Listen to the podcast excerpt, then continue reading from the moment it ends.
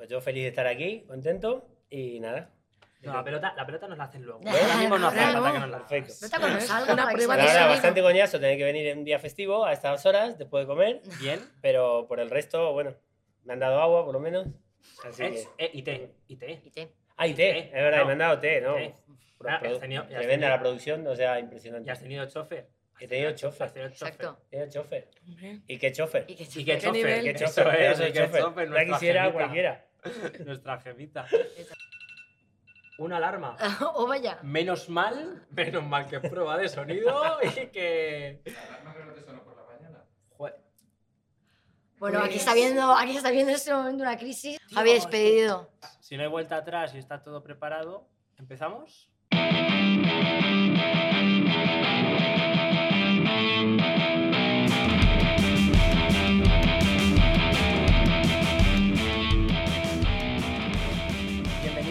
Bienvenidos a otro capitulito muy rico de Somos los que estamos, como siempre aquí a mi derecha Laura Moreno, Hola, ¿qué a la tal? izquierda a Josefina Lendínez. Hola, buenas tardes. ¿Qué tal chicas? ¿Cómo estáis?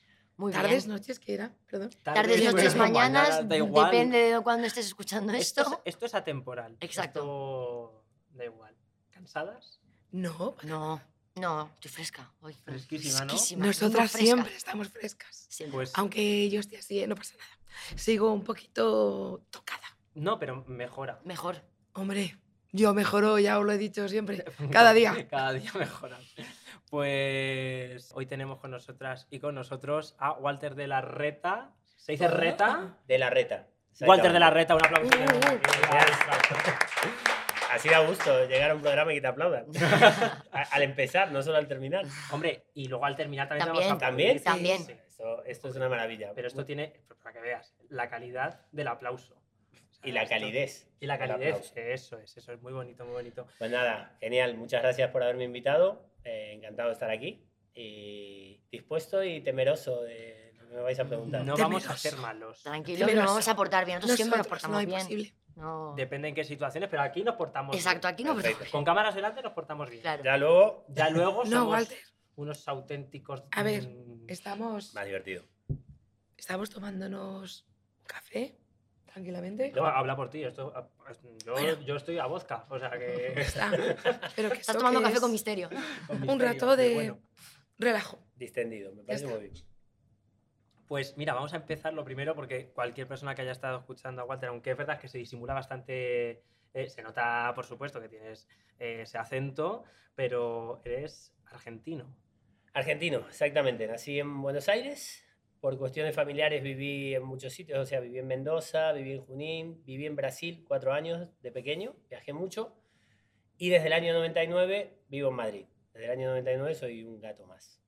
Madre mía, y la, diferencia de- del el cambio cultural desde, bueno, también te voy a decir de Argentina aquí a España, que es verdad que, bueno, que dentro de lo que cabe, el hecho de que tengamos un mismo idioma, pues facilita mucho eh, la comunicación, incluso el entendimiento entre todas las partes, pero, pero bueno, como lo que como, como comentas que has estado ya en varios sitios y tal, no sé yo si la calidad de la pregunta es, pero diferencias que hayas notado, dificultades a lo mejor que hayas podido tener a la hora de empezar aquí a comenzar tu, tu vida, porque al final cuando te trasladas a un destino nuevo y decides quedarte, es por así decirlo, como comenzar una vida nueva. Sí, no, y diferencias sobre todo, complicaciones ha habido, como todas, siempre, como tú bien dices, el idioma ha hecho que una parte sea más fácil, pero yo no tenía antepasados españoles, con lo cual yo vine sin papeles. A pesar de a las dos semanas de estar aquí, estar trabajando y estar estudiando, Bueno, eh, no, no pude acceder a mis papeles por cuestiones de leyes de, de extranjería y de migración y estuve casi tres años sin papeles. Con lo cual, eso al principio complica y bastante las cosas. Sobre todo cuando aspiras a algo o te sale algún trabajo para el cual vienes a trabajar o intentar y no lo puedes hacer por no tener papeles y cosas así, pues lo hace un poco complicado. Eso fue la... Luego la razón cultural, pues el idioma, aunque es el mismo, cuidado. A mí me ha pasado estar en, en una barra de un bar, como casi todo actor, he trabajado mucho en hostelería, y estar escuchando dos madrileños de toda la vida cerrados y no entender ni la mitad. Sí. posible. Sí. De hecho, aquí nosotros podemos decir una chica, cuando decimos una chica un chico, "Ay, es Bueno, chico- digo chica básicamente porque es, es femenino el, eh, el sustantivo, pero pija, Claro. allí claro. estamos hablando de un rabo Exactamente. y aquí estamos hablando de, por así decirlo, una forma de ser o... Y el coger también. por Coger, ejemplo, claro. el O sea, coger. coger, yo cojo Voy a mi coger móvil, el no autobús. significa que me vaya a, Hay, hay a ciertas- trajinar mi móvil. La concha, Claro. la concha. La La, concha, la concha siempre- a nosotros siempre nos ha hecho mucha gracia. De- Cada vez que juega Gabriela Sabatini con Conchita Martínez era, era bastante gracioso, pero bueno. Son, son pequeñas diferencias, que, pero que en este caso lo de pija, por ejemplo, es que, es que esto no tiene nada que ver una cosa con la otra. Hay algunas que son parecidas, Mm. pero de pija, que es eh, en lo que en Argentina se llamaría cheta o concheta, que es una pija, pues eh, en Argentina pija es lo que acabas de decir, Pene. Con lo cual la diferencia es bastante grande y bastante significativo y gracioso al principio. No, pero lo bueno al final es que, pues bueno, lo que dices tú es gracioso. Al final es algo, es algo cómico, sobre todo cuando son palabras que tienden un poquito más a la típica gracia.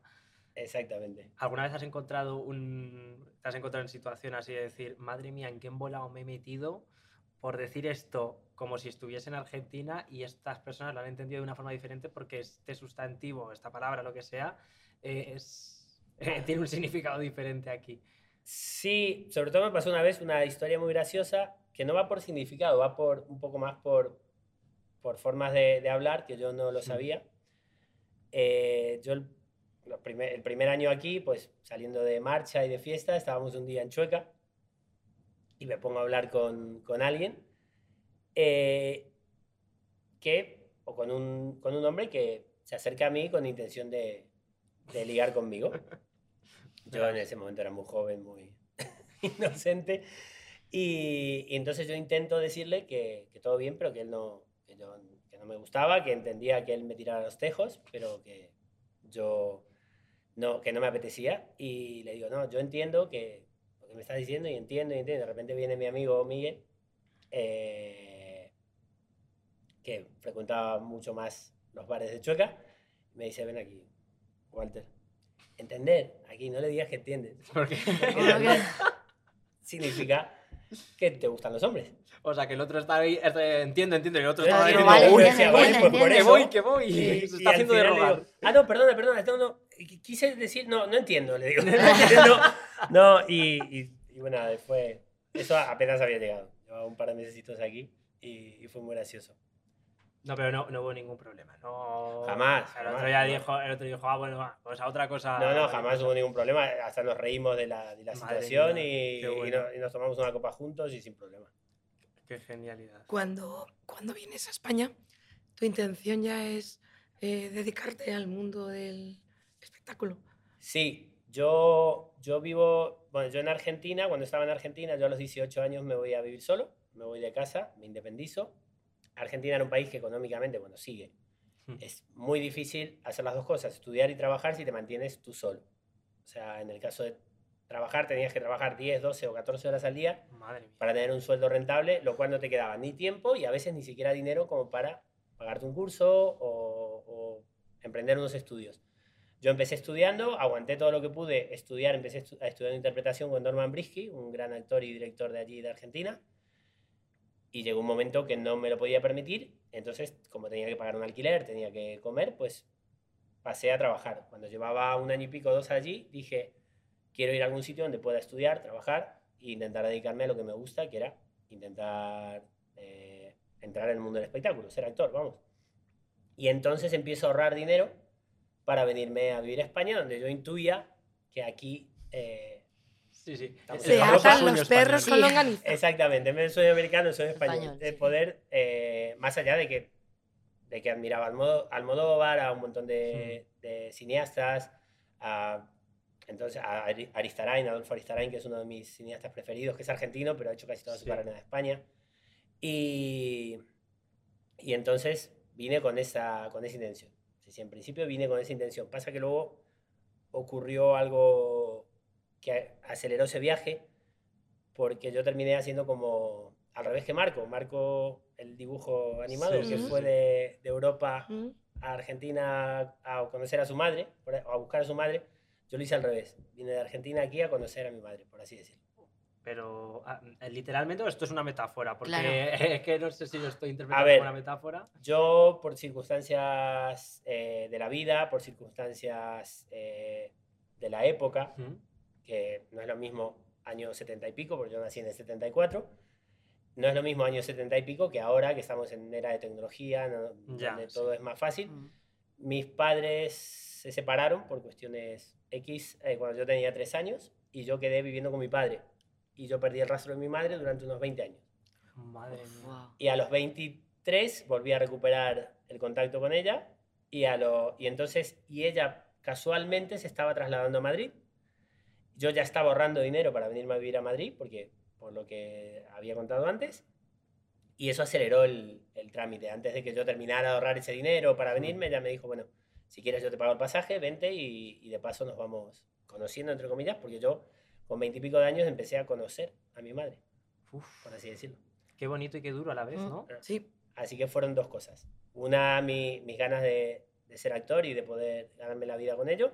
Y otro, una cuestión más, más familiar. Más bueno, pero que me imagino que esa cuestión te facilitó también el Claro. poder estudiar aquí. Eso me facilitó sobre todo la llegada. O sea, llegar, decir, llego, cuento con una casa donde me puedo quedar, aunque estuve menos de Claro. un mes, pues yo ya vivía solo, estaba acostumbrado a estar solo.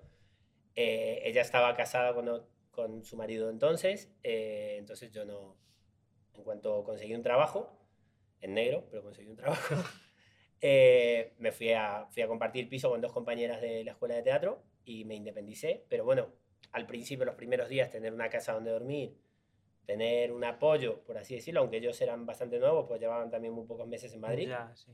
pero tienes un apoyo y me vino Mm. bien, la verdad. Te lo hace un poco más fácil. Claro, Eh, exactamente, al principio me lo hizo más fácil. Yo tenía pensado venir igual, pero, pero bueno, eso, eso aceleró las cosas y ayudó.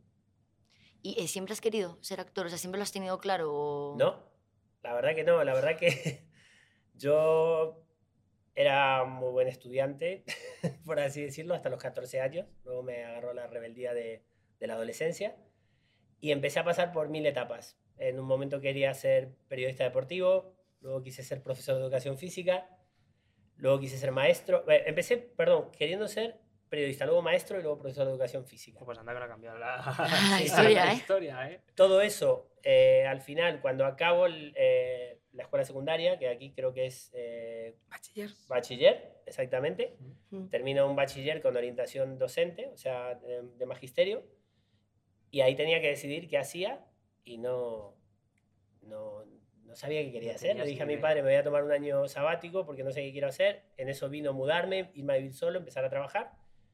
Y un día eh, trabajaba en una librería artística y viene, tenía de clienta una gran actriz, Inés Esteves, de Argentina, y a mí siempre me había gustado, era muy cinéfilo, Mm. iba al cine dos o tres veces por semana, incluso solo.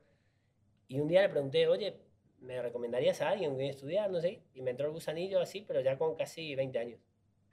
Y empecé a estudiar y se me abrió otro mundo. Mm. Y hablando de, de trabajos, así, bueno, ¿eres celador ahora mismo? ¿O has Ahora sido mismo con la soy pandemia? no? Exactamente. Claro, o sea, eres Cosa que me vino también de arriba de casualidad, porque yo, viene la pandemia, nos encierran, me quedo. Yo trabajaba a la vez, estaba haciendo una obra de teatro en el umbral de primavera que se llamaba Gerundio, que además estaba teniendo mucho éxito, que esperamos retomar en el 2022 si podemos. Llevábamos dos meses de entradas vendidas por anticipado ya. Madre mía. Tuvimos que suspender. Habíamos hecho sold out durante casi un mes y medio, eh, todas las funciones, y, y me quedo sin obra de teatro y trabajaba también en un bar, el bar Sierra, entonces me veo sin nada. Sin nada. Claro. Mm. Y mm, me entero de que buscaban voluntarios para IFEMA. Yo jamás había estudiado para celador, jamás había hecho un curso y dije, no sé por qué algo se me encendió aquí. Y dije, me presento. Y desde que llamé, al otro día me dijeron, puedes estar aquí mañana. Y al otro día estaba trabajando de celador, sin haberlo hecho en mi vida. Pero debió ser duro, ¿no? Al final, porque uf, la pandemia, ¿no? Allí... Fue duro, pero para mí duro. fue una de las experiencias más reveladoras y más eh, que más me llenaron en mi vida. Por el tema humano. Claro. Exactamente. Mm. Lo que yo viví ahí en Sí. ese mes, primero que me pareció eterno, me parece que he estado seis meses ahí. No. Pero escucha, pero si hay gente que dice que todo esto ha sido mentira, ¿no? Es una película. No Sí, había gente dicen, infectada. Que ha sido mentira. ¿no? Sí, sí, exactamente. Claro. sé, gente que lo dice. Sí, Ha hay sido gente que de verdad lo mentira, piensa. sobre todo ver a gente irse, gente a la cual le has dado de cenar toda una semana, a la cual le has contado tu vida, has hecho vídeos familiares para que lo vean y, y sí, ha sido mentira.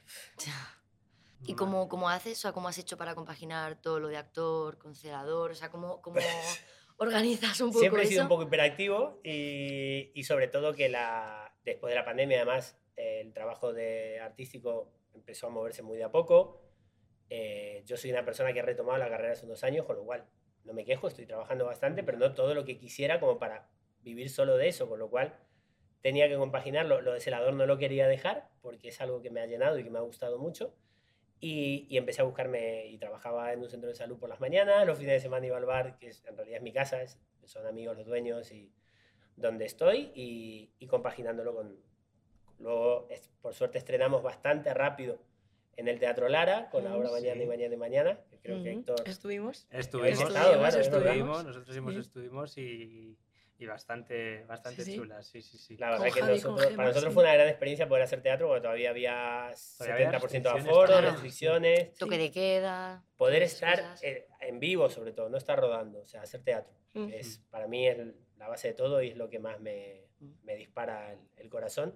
Poder hacerlo fue, fue Sí, fantástico. en el anterior capítulo lo estuvimos hablando con, con Paloma Córdoba, que es actriz de, de improvisación, y, y justo estábamos hablando de eso, el tema del el, el- el ambiente que se crea en un teatro no es lo mismo que Mm. el cine, que no es por desprestigiar el cine, yo amo el cine, Sí, sí. pero son cosas completamente diferentes, tanto en interpretación como a nivel técnico, por supuesto, pero sí es verdad que el ambiente que se genera y, el, y sobre todo para los actores que están subidos a una tarima y que se están exponiendo frente a un público, que está todo cuadrado, que es como, tengo que decir esto, esto y esto, y si me equivoco o, se me, o me quedo en blanco, esto tiene que continuar hasta el final. Esto no es cine que corten, venga, repetimos. No, es todo Sí. de seguido y encima luego al final el hecho de que es una gilipollez, el hecho de que te aplauda el público, pero cuando te aplaude el público es, por así decirlo, un reconocimiento a lo que acabas de hacer, que en el cine puedes tener ese reconocimiento, pero en forma de un comentario, una crítica de, de una película, un tweet, un tal. Y, Es, es diferente, es Claro. totalmente diferente. Y la familiaridad que se creó entre nosotros, el Mm. elenco, o sea, porque éramos, claro, somos cuatro actores en un escenario Mm. defendiendo a- al que le puede pasar esto que tú dices. Sí. vives un montón de situaciones durante cuatro meses en donde hay un montón de, de funciones muy especiales, porque hubo una función que vinieron 10 enfermeras del centro de salud, eh, después de lo que había pasado, que yo recuerdo haber pedido un aplauso para ellas. coincidió justo el, la El día función que hiciste. Estábamos La función que estábamos nosotros. fue esa. Sí, sí fue esa, porque recordamos que Sí. pediste un aplauso Pues para mira, todos los es que fueron- son, son días muy precioso. emocionantes, o la Mm. última función, Mm. eran, eran cosas, y nosotros hemos creado una familia que ahora nos vemos cada dos semanas, quedamos los actores y el director y nos, y nos volvemos a ver, seguimos en contacto, tenemos nuestro grupo por el cual hablábamos cosas de la obra, pues, y, es, y eso, es, eso es impagable, y eso en un rodaje generalmente es algo que estás rodando mucho tiempo y al final hagas una peña, en teatro se presta más a, a conseguir eso. Sí, además, además yo creo que a raíz de la pandemia, creo que también se ha vuelto más especial, ¿no? Igual esa, esa conexión, porque yo recuerdo la primera vez que fui a un teatro después de la pandemia,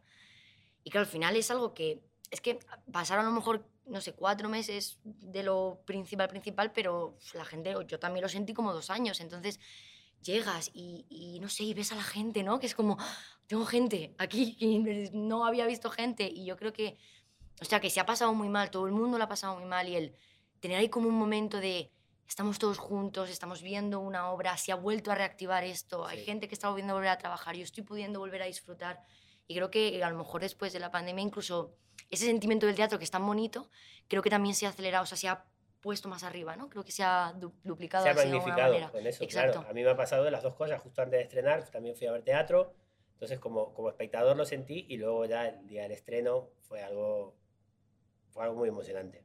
Luego Claro, el detrás de escena, todos abrazados, diciendo, lo hemos parido, Estamos- estamos sí, aquí. exacto. Estamos aquí Fue algo, por fin. muy, fue algo muy... Lo, lo digo y se me ponen los pelos Sí. de punta todavía. Joder, qué pasada. No, sí es verdad que, que es verdad que el mundo de la interpretación, el hecho de tener que encarnar eh, papeles diferentes y, y estar codo con codo con tus compañeros, al final provoca que, lo que dices tú, que, haya- que luego al final se genera un vínculo y el grupo, ese famoso grupo de WhatsApp que teníais para hablar cosas de la obra de teatro de, oye, que recordad que a tal hora tenemos que estar ahí para hacer la prueba de iluminación, no sé qué tal, y ahora lo estáis eh, utilizando, oye, recuerda que el martes tenemos mm, tres o cuatro cervezas pendientes Claro, que tenemos que se ha creado un grupo de tal". amigos, se ha Claro. creado un grupo de amigos ahora. Has dicho que has retomado esto hace dos años. No, ¿Lo de hace actor? unos, eh, lo de actor hace unos cinco años, más o menos. Yo ¿Durante cuánto tiempo estuviste apartado? Estuve como 12 años apartado. ¿Y tu trayectoria cuál ha sido? ¿Empiezas en el, en el teatro, en el cine? Empiezo en el teatro. Lo primero que hice profesional aquí fue en el antiguo, ahora se llama Teatro del Barrio. Sí, sí, sí, sí. sí. En esa época era la Sala Triángulo. Pues recuerdo en la Sala Triángulo hacer una obra de teatro que se llamaba Los Revoludos Cruzan el Charco, que era con dos compañeros argentinos, Carlos Orellana, el ex marido de Rosario Flores, su hermano Sebastián Orellana y una actriz española, y que eran, era, era una comedia donde eran tres argentinos muy diferentes, de diferentes edades y de diferentes contextos culturales, que charlaban en un bar, que se habían hecho amigos por- solamente por el hecho de estar en una misma ciudad. Seguramente en. Argentina no hubieran sido amigos. Y estaban aquí, una camarera española, y hablábamos un poco de todo. Tocábamos el tema de la inmigración, de todo, desde un punto de vista de comedia. En un momento salía un personaje que era una que hacía de China, aunque no era China, era argentina, con los ojitos así, vendiendo lo típico que vendían la- las rosas, lo- los Sí. juguetitos estos. de- E intentábamos tratar respetuosamente todo este tema y lo difícil que era, con un tono de comedia que para aliviar un poco la Sí. cosa. Y ahí, ahí empecé.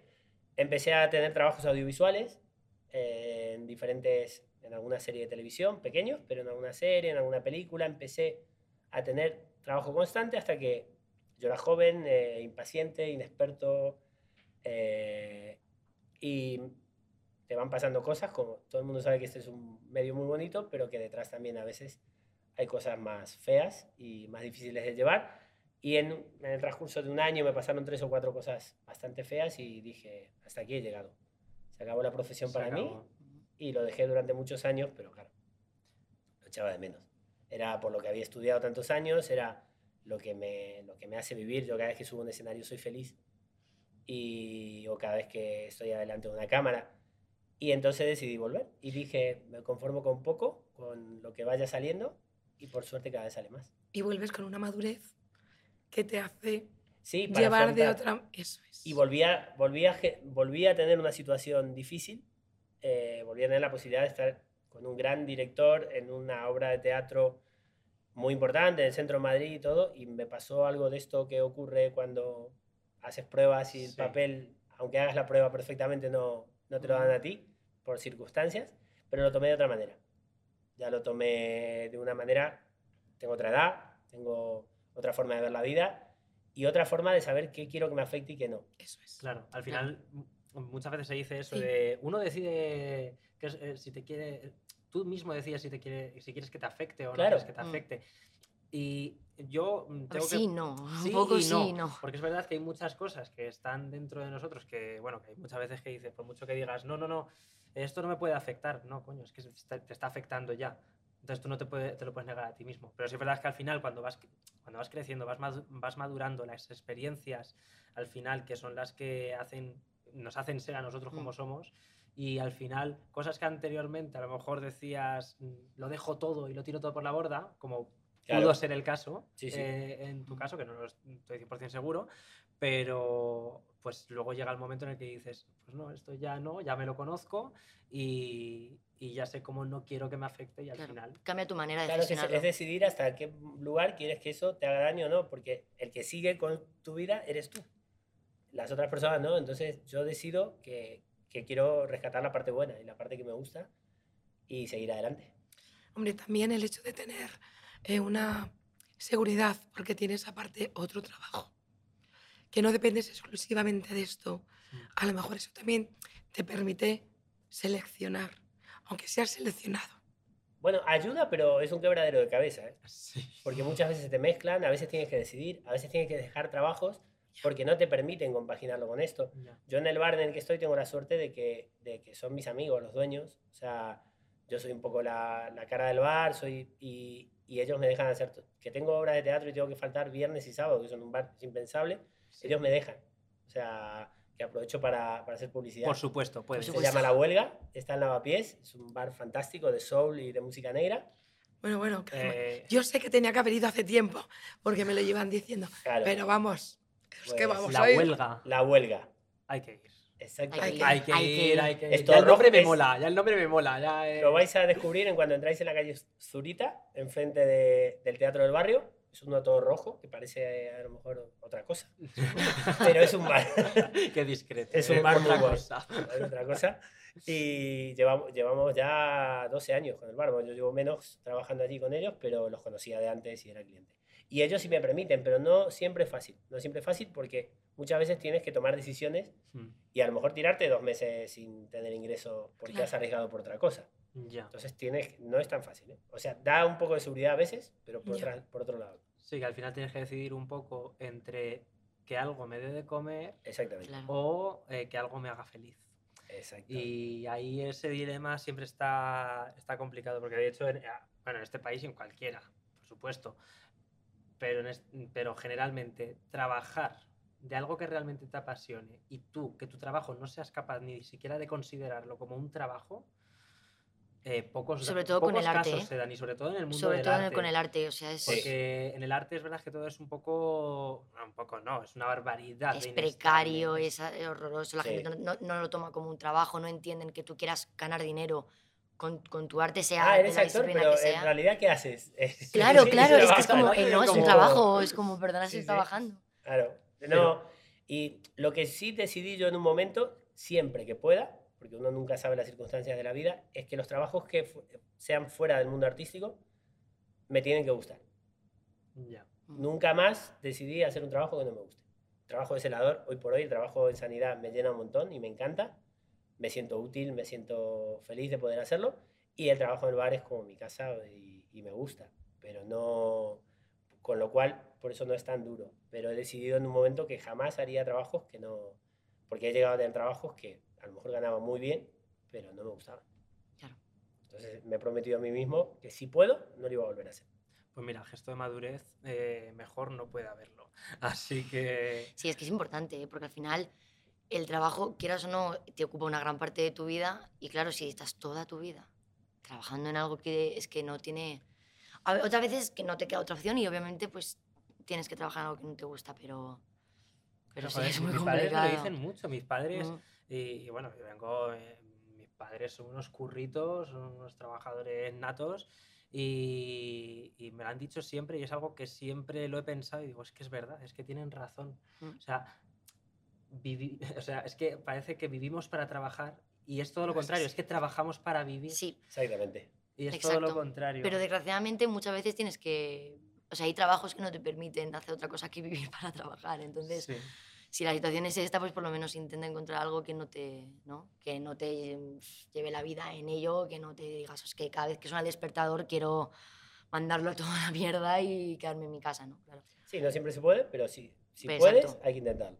Sí. Hay que ir a por ello. ¿Y actualmente qué estás haciendo en- dentro del, del mundo del artisteo? Actualmente, eh, bueno, actualmente estoy con proyectos, sobre todo además he tenido problemas físicos de rodilla, que me habéis visto que tengo una muleta, lo cual me, me ha hecho parar algunas cosas que tenía por hacer, pero ahora estoy muy contento y aprovecho también para... No puedo hablar mucho del proyecto, Habla lo que puedas puedas. hablar y lo que quieras Claro. hablar y lo que te dejen hablar.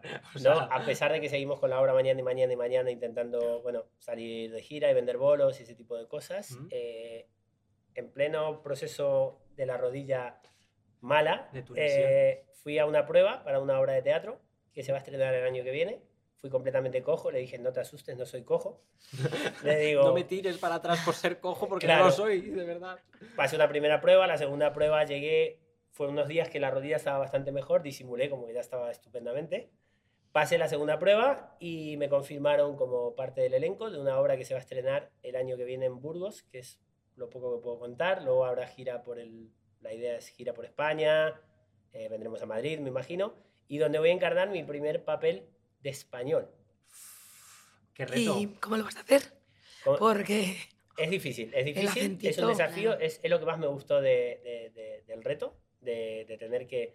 Voy a empezar obviamente con una coach de dicción, que empiezo la semana que viene, y, y he decidido, porque claro, por, lamentablemente por o falta de imaginación de guionistas o qué, o falta de, de ganas de, de arriesgar, yo estaba muy limitado en los papeles, sobre todo en el, en el ámbito audiovisual, bueno, incluso en teatro, porque porque hay papeles que decían, no, pero es que este hombre es español, o esto es clásico, no puedes tener un acento... Y entonces he decidido que ya está bien, que voy a intentar poder acceder a, a un espectro más amplio, poder acceder también a papeles de neutros, ¿no? De, de español. Y voy a por todas, a por ello, arriesgar y con muchas ganas de, de poder hablar un poco más de mi personaje. Y, porque además fue una situación real que ocurrió en el 2011 aquí en España. Que luego la tomemos tal cual, 2011. eso es otra cosa. Eso es otra cosa, claro. Pero está basado en una historia real.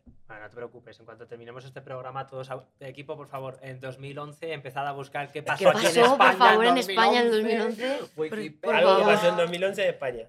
Eh, por arriba, por el norte. A lo mejor, a lo- bueno, ya estás diciendo demasiados datos, a la vez si Ya te no digo más nada. No digas más No cosas, digo más nada porque... que no- queremos que conserves tu papel. Tú, tu papel, por a, a ver si favor. me va a llamar la directora ahora y me va a decir, Walter, Walter, a la puta calle. que estás fuera, que ya no, que no venga ya. Y por favor, diré si me estás escuchando.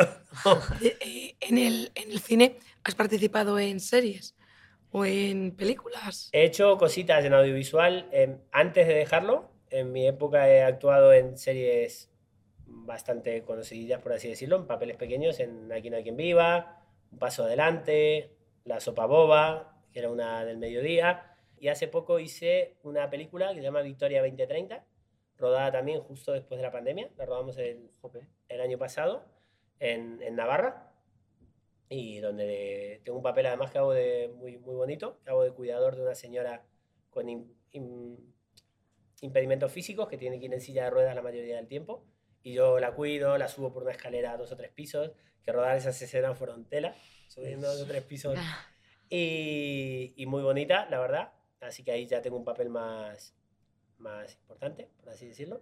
Y hace poco he estado en series también como Gigantes, como Centro Médico. Bueno, en Centro Médico subimos, creo, casi, todo, estado casi casi toda la profesión ha Sí, pasado es por ahí. Casi médico todo actor como- medio ha estado Es como en Amares para siempre. Es que está Amares para siempre y Centro Médico. Exactamente. pasa por ahí. Así que nada, pero sí, y de a poquito intentando hacer cosas. Siempre mi, mi primer amor es el teatro, pero obviamente Bueno, a... y podemos decirlo, que en 15 días le tenemos con nosotros también. Eh, bueno, a ver, en 15 días no. ¿No? Ya le hemos tenido. No, eh, a ver. eh, saca un calendario, me estoy perdiendo. Sacamos calendario y empezamos a calcular las Venga, fechas, por eh, favor. Nos hemos liado con, No, con Eh, ya, ya hemos es estado lo que tiene el directo. eh, Bueno, Esto hacemos es como lo que no ha que pasado tiene el nada. directo. Venga. Hacemos como que no pasa seguim- nada. continuamos. Hace tiempo hemos contado contigo Exacto. en un festival de cine express, Fantástico, maravilloso. el festival Actrum Express, que en un fin de semana habéis rodado un cortometraje en 24 horas. En 24 horas con un equipo maravilloso, además. Un equipo maravilloso. eh, que Y el corto ha salido. Claro, co- contento con el resultado, ¿no? Fantástico. Nombro a- al director, a Miguel Ángel Cárcano, director de Mañana, Mañana, Mañana también. También, claro. A mis compis, Salva García y Juan Martín Gravina, dos estupendos actores con los cuales fue un placer trabajar. Bueno, espérate, no demos tampoco nombres, que como haya otra No, modificación. no, no, no. Ahora ya- va a haber ya problemas. estamos, no, no. Sí, estamos. Ya vale, estamos, se ya puede estamos. repetir. Eh, estamos. Alba García y Juan, y Juan Martín Gravina. Gravina, Son mi- sí. mis compañeros de elenco, somos tres actores, y el director Miguel Ángel Cárcano y María Inés González, la, la guionista. Que Y son- no vamos a hablar de la historia. No. No, porque eso ya lo dejamos. Porque, claro. porque el, el que lo quiera ver, que se meta en YouTube. Exacto. Y que se meta en la lista de reproducción de Actrum Express segunda edición y podrán ver ese, ese pedazo de cortometraje que han. Exacto. que han rodado. Ya. Que nos han tratado fantásticamente. Sí, a- a sí. a Lavera. La verdad es que estupendo. No podía ser menos. Ha sido una experiencia enriquecedora y Pues tenemos que empezar con las anécdotas, ¿no? Bueno, sí, podría, podría ser. Así vamos que, bien de tiempo, así que como hemos eh, hecho siempre con todos Walter. los invitados. Nos tienes que contar una anécdota. Una anécdota. Vale. A ver. Una anécdota. ¿Por dónde empiezo? Vale. Por el principio de ella. el sí, principio. sí puede ser. sí puede ser. A mí la Sí, luego estructura lo- circular sí, no me mola. sí. No. Vale, os voy a contar una anécdota que tiene un poco que ver con, también con el mundo artístico, ¿Mm? aunque Bien. fue, me en una etapa en la que yo no estaba trabajando en el mundo artístico, me, me ofrecen hacer esto por una conocida en común. Eh, yo normalmente odio, como me considero actor, no, jamás participaría en un reality, por así decirlo. Sí.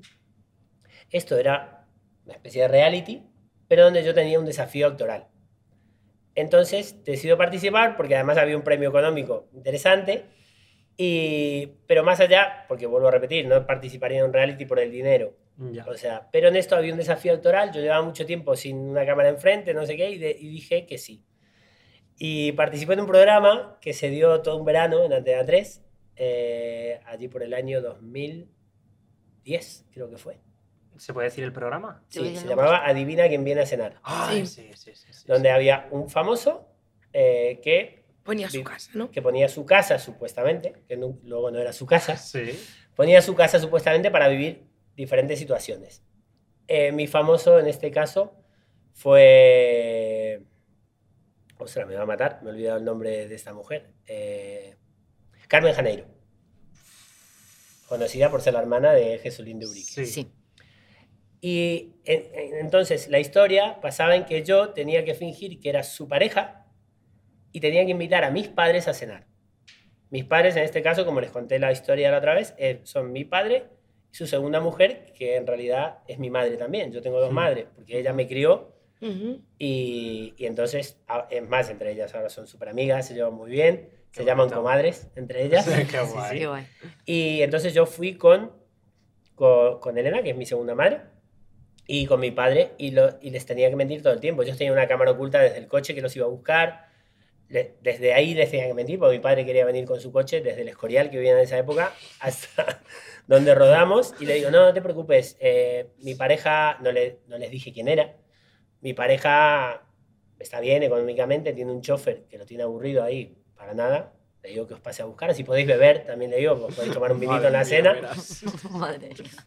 Y, y claro, tú ibas pasando retos, te iban poniendo cada vez más difícil y si lograbas mentirle durante todo el transcurso del programa, que era un año y medio, a- eh, una hora y media o dos a tus padres, pues ibas ganando. Primero era un premio que llegaba, creo que eran 2.000 euros, luego eran 5.000 o así. Pero bueno, daba un poco igual. A mí el reto que me era mentirle a las personas que más Ya. me conocen. Claro. Ujú. Era poder actuar de manera tal que las personas que más me conocen no se dieran cuenta de que estoy actuando. Y lo logré. Estuvimos durante toda la cena. Ella hacía también como que tenía un TOC, eh, obsesivo-compulsivo, estaba todo el tiempo limpiando cosas. Ay, ay, ay. Nos obligaba a sacarnos los zapatos, a ponernos chanclas, a ponernos guantes. Era Y sus padres. mis padres diciendo, antitaurinos, ella hablando de toros. Ya. Ay, Ya. Y yo en un momento le suelto la, la friolera de que me voy a casar con ella y que nos vamos a ir a vivir a Miami. ¿Qué te dicen tus padres? Mi madre llorando. Ay, Dios mío. Mi madre llorando. O sea, mis- la gente que me conoce dicen, ¿cómo eres tan cabrón de hacerle esto a tu madre? Mi madre llorando.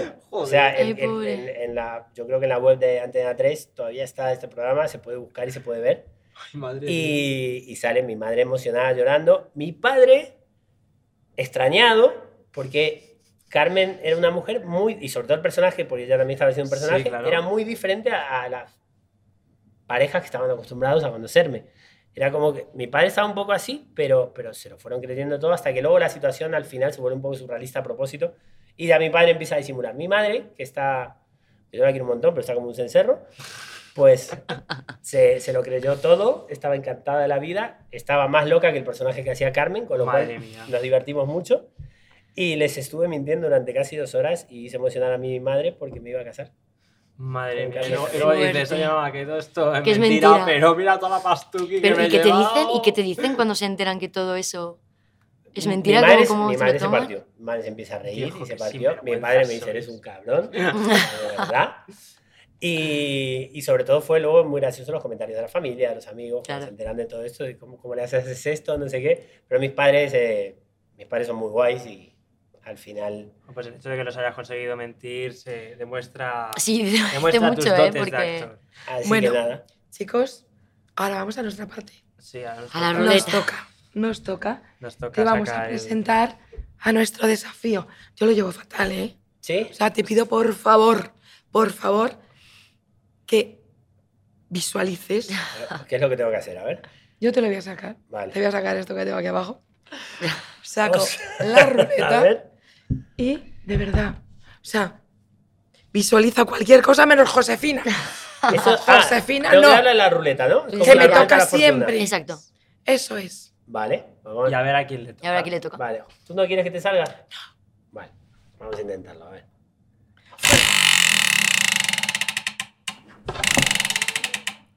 ¡Ostras! ¡Ha tocado Héctor! ¡Héctor! Te toca. ¡Hombre! ¿Qué manía tengo con.? Digo, bueno, yo si no miro, seguro que no me toca. Si no miro no ocurre, si no miro no ocurre. Ha tocado, Héctor, no te ¡Ay, ha qué tocado. Suerte! ¡Qué bien! No, Vale. No, no, no, no. Parecía en un momento que se iba a frenar Sí. en tu nombre, pero no, no. eh, ha habido una ráfaga de viento y Sí. no. Sí, ha sido viento, ha sido Ha sido viento. viento. Ella está muy contenta por esa ráfaga de viento. Yo ahora mismo me estoy cagando en todo. vamos a ver. Así que te toca, Es que Héctor, lo no siento. sé qué le pasa a mi nombre, que tiene más letras, que le toca más veces. Esa es la realidad. Bueno, Héctor, Bueno, bueno. Venga, no de trampa, bueno. Pues no la iba a contar, pero, pero sí, sí la voy. Sí la voy a contar. Por si acaso me voy a reservar una, por si me vuelve a tocar la Hombre. puñetera ruleta. Y como veo que todavía tenemos tiempo, pues puedo contar Vale. esta anécdota que lo mismo os aburro. Pero, pero bueno, todo transcurre en Verona. En Verona, En Verona. donde Romeo y Julieta. Primer viaje de coger avión Sí. eh, sin, sin familia, sin padres ni nada. Yo con una amiga solo, yo cogí y dije, "Buah, me voy a ir. Bueno, en realidad fue ella, en realidad fue ella la que me dijo, oye, mira, nene, los billetitos a 30 euros y da y vuelta. Y dije, hombre, claro, por supuesto. Entonces, cogemos viaje, nos vamos a Verona y el último día, pues, eh, el último día siempre hay que celebrar. Por supuesto, Hay que celebrar. siempre. Muy bien. Siempre. ¿no? Siempre. O sea, Siempre. el último día se celebra. Sí. ¿no? Es- Miedo me da ya. entonces, entonces, ¿yo qué hice? Digo, pues mira, yo me voy a tomar una copita. Y me tomo una copita. Una. Una. Una. Luego Me tomé otra copita. Vale, bien. Luego me tomé otra copita. Bueno, ya. Conocimos. No, hombre, no, esa copita luego se tomó a medias porque dijimos, no, no, no, no, no podemos tomar tantas copitas. No. El caso es que conocimos a unas personas que fueron muy agradables, muy simpáticas y tal. Y el caso es que nos invitaron. Y ah, pues nos invitaron. Y A lo que sea. nos invitaron, dejámoslo ahí porque ya está. Nos invitaron y dijimos, Juan, fíjate, yo hasta un punto en el que yo iba andando por la calle, yo súper feliz, diciendo, joder, el último día en Verona, yo súper feliz. Yo, yo iba muy feliz, yo iba muy risueño, yo, me estaba, yo estaba muy contento. Estaba disfrutando. y, y mi amiga al rato ya veo que a cinco metros hacia atrás veo que se que se está mirando a la farola.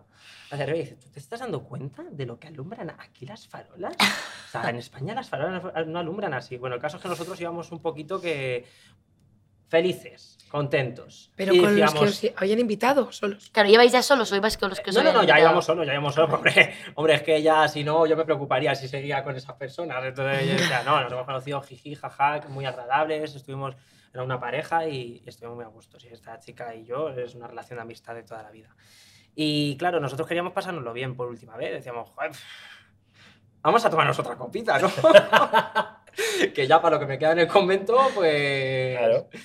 Entonces vimos un letrero luminoso así- a lo lejos y tal. Lo único que había abierto eran las 2 de la mañana en Verona. Entonces dije, un letrero luminoso tal. Bueno, una gente vestida como si estuviese en una gran gala. Y tal, decíamos, joder, yo aquí con la sudadera, la otra con una sudadera con un lamparón que se había manchado con unas patatas fritas, porque íbamos sin dinero. Entonces, ¿nosotros qué comíamos? Unas patatas fritas en la calle. Y Claro. ya está. Bueno, dijimos, venga, pues la última copa tal. Y digo, pues mira, el único sitio que está abierto. Ah, no, lo hemos conseguido. Venga, después de una hora andando lo encontramos y entramos. Y claro, yo, era un disco, una discoteca. Nosotros veíamos que era una discoteca. Y Entonces, dejaron entrar a pesar de. yo fui, yo entré. No, escúchame, la educación ante todo. Yo entro y lo primero que pregunto es, ¿cuánto cuesta la entrada? La señora me mira con cara de, ¿tú eres gilipollas? Se me queda así como diciendo, ¿eh? Y claro, como es italiana, pues me- intentando hablar con ella y tal, y al final cogí y le dije, pues mira, que somos españoles. Ah, español y tal. Bueno, lo típico, ¿no? Que- simpático. Mediterráneo. Y dice, no, sube, sube, sube, sube. Sube las escaleras, sube, sube. ¿Y qué hicimos? Subimos. subir. Mi amiga de subir las escaleras ya iba un poquito. ¿A dónde vamos? Uf, uf, vaya tela. Entonces, claro, nos ponemos a hablar con el barman, jiji, jaja, tomando. ¡Ah, españoles! Digo, otro con lo de españoles, madre mía, toma, hierbas, esto es España, hierbas, hierbas. Chupitos de hierbas que nos invita, tal, y diciendo, normalmente, porque claro, cuando fuimos a pagar, decimos, ¿cuánto es? Tal. Normalmente 12 euros, pero hoy día especial es 6. Nosotros, de puta madre, o sea, que tío, nos sale a mitad de precio. Nosotros, súper bien, todo el mundo mirándonos fatal, porque claro, éramos los únicos que teníamos malas pintas. Claro. Se colarán en una boda, seguro. Seguro, Pues es que no. ser algo de eso. Pues no, ¿Qué? en un cumpleaños. En un cumpleaños. Hostias. Nos colamos en un cumpleaños. Y claro, mi amiga. Claro, la Tenía gente toda la diría: pinta. estos, estos vienen al cumpleaños, familia española, Claro. lo normal, ¿no? Pues no, no, no, nosotros nos metimos ahí, nosotros pasándonos súper bien, hablando con el barman y hasta que dice el camarero. Normalmente, digo, a ver, normalmente, normalmente, a ver.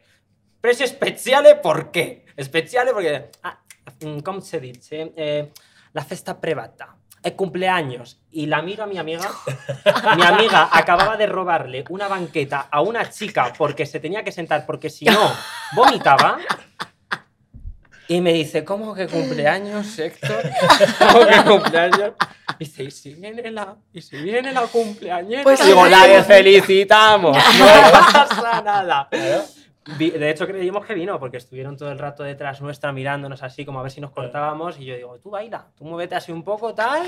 Y me Se dice, hace "No, de vámonos". guiri. Y decía, Se vámonos. hace de guiri, hombre. Claro. Es que no paraba de decirlo y decía, vámonos, Claro. vámonos, vámonos, vámonos, vámonos. Y digo, que no, coño. Y dice, pero, pero, pero ¿qué se te ha perdido aquí? Digo, pues mira, los 6 euros de esta copa, que me la voy a terminar. Claro. Nos la terminamos, nos fuimos a la cama y nos quedamos más suaves que una manta. Y, y ahí termina mi, mi anécdota. Yo nunca me he colado en ningún sitio y cuando Bueno. me he colado ha sido sin querer. Bueno, nos vamos pasando de tiempo. No, estamos perfectos, estamos ¿Sí? perfectos. Estamos perfectos. perfectos para despedir el programa. Vale. Exacto. Estamos perfectos. Bueno, esperamos que lo hayas disfrutado, Walter, de que hayas venido. Mucho. Eh, hemos disfrutado mucho contigo y de hecho que nos hayas contado pues esas partes eh, tan humanas y sobre todo esas cosas que nos has contado que al final, al fin y al cabo son, pueden ser un poco personales. No sé si lo habrá, te habrás abierto de esa forma en algún, en algún otro La verdad medio. estaba muy a gusto y se me ha pasado volando, la verdad. O sea, acabo de ver el tiempo y digo, me ha pasado Sí. volando y, y estaba muy a gusto y por eso me ha salido contar lo que he contado, porque la verdad que me encontré muy bien, me habéis hecho sentir en casa y por eso nada más. Esta mesa es que tiene algo. ¿Tiene algo? Tiene Sí. algo. Tiene algo. Tiene algo. Algo Hay alma, especial. hay alma. Exacto. Y cuando en las cosas hay alma, todo el que se sienta. Yo abre la su verdad que alma. sí, muy Sí. relajado como podréis ver y no, es más, no seguía hablando porque sabía que había un tiempo y no, no voy a acaparar toda la... y voy a seguir hablando, pero hubiera seguido charlando con vosotros. Pues mira, si conseguimos una segunda temporada, Estás. Hacemos estás- segunda parte. estás, estás completamente Estás invitada, hacemos segunda completamente. parte. Y yo encantado de volver. Sí. Pues genial, pues muchísimas gracias, Walter. Nos queda, nos queda la firma. Pero vamos a darle Sí, primero un aplauso, ¿no? Por favor. aplauso vamos a gracias por haber venido. Y nos vemos en el siguiente capítulo. Gracias a vosotros. Somos los que estamos, un podcast de Actrum Producciones.